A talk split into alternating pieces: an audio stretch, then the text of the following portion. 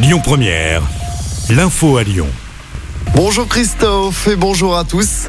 À la une de l'actualité, cette violente agression de policiers ce week-end dans l'agglomération lyonnaise. Ça s'est passé à samedi soir à Vénissieux. Les forces de l'ordre sont intervenues sur un point de deal. Un homme d'une quarantaine d'années venait se fournir en drogue. Il a ensuite tenté de fuir le contrôle de police. Il a projeté sa moto sur une policière, lui écrasant la jambe. L'homme a ensuite ôté son casque pour s'en servir comme une arme. Il a mis plusieurs coups au visage d'un policier.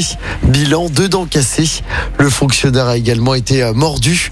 Le forcené a été interpellé puis placé en garde à vue. Il doit être présenté au parquet aujourd'hui.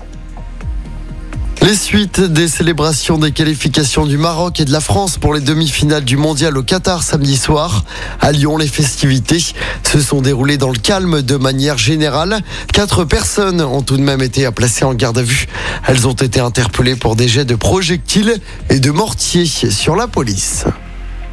Cette victoire est la juste reconnaissance de ton courage, de ta pugnacité et de ta fidélité à nos valeurs. Les mots de Laurent Vauquier après l'élection d'Éric Ciotti en tant que président des Républicains.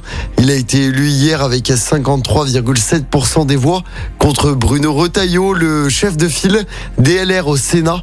Demain, je sais que nous pourrons nous rassembler et compter sur son engagement sans faille au service de la France, a également indiqué le président de notre région de Bruno Retailleau. Politique toujours, Elisabeth Borne déclenche un nouveau 49-3 à l'Assemblée, cette fois sur le volet recette du projet de budget du gouvernement. C'est la neuvième fois que la Première ministre utilise cet article, un article qui permet de passer en force. La motion de censure de la France insoumise a encore été rejetée.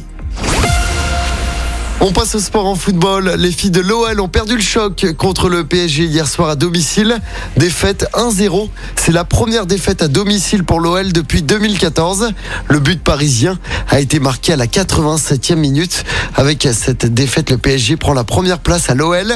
Les Parisiennes ont désormais un petit point d'avance. Chez les garçons, victoire de prestige de l'OL face à Liverpool. C'était hier en match amical à Dubaï. Les Lyonnais ont gagné 3-1 grâce à un doublé de la casette et un but de Barcola. Et puis un mot de basket pour terminer avec la très large victoire de l'Asvel hier soir en championnat, victoire 94 à 60 face à Paris à l'Astrobal. Grâce à cette belle victoire, les Villeurbanais remontent à la 7 place au classement. Écoutez votre radio Lyon Première en direct sur l'application Lyon Première, lyonpremière.fr et bien sûr à Lyon sur 90.2 FM et en DAB+. Lyon Première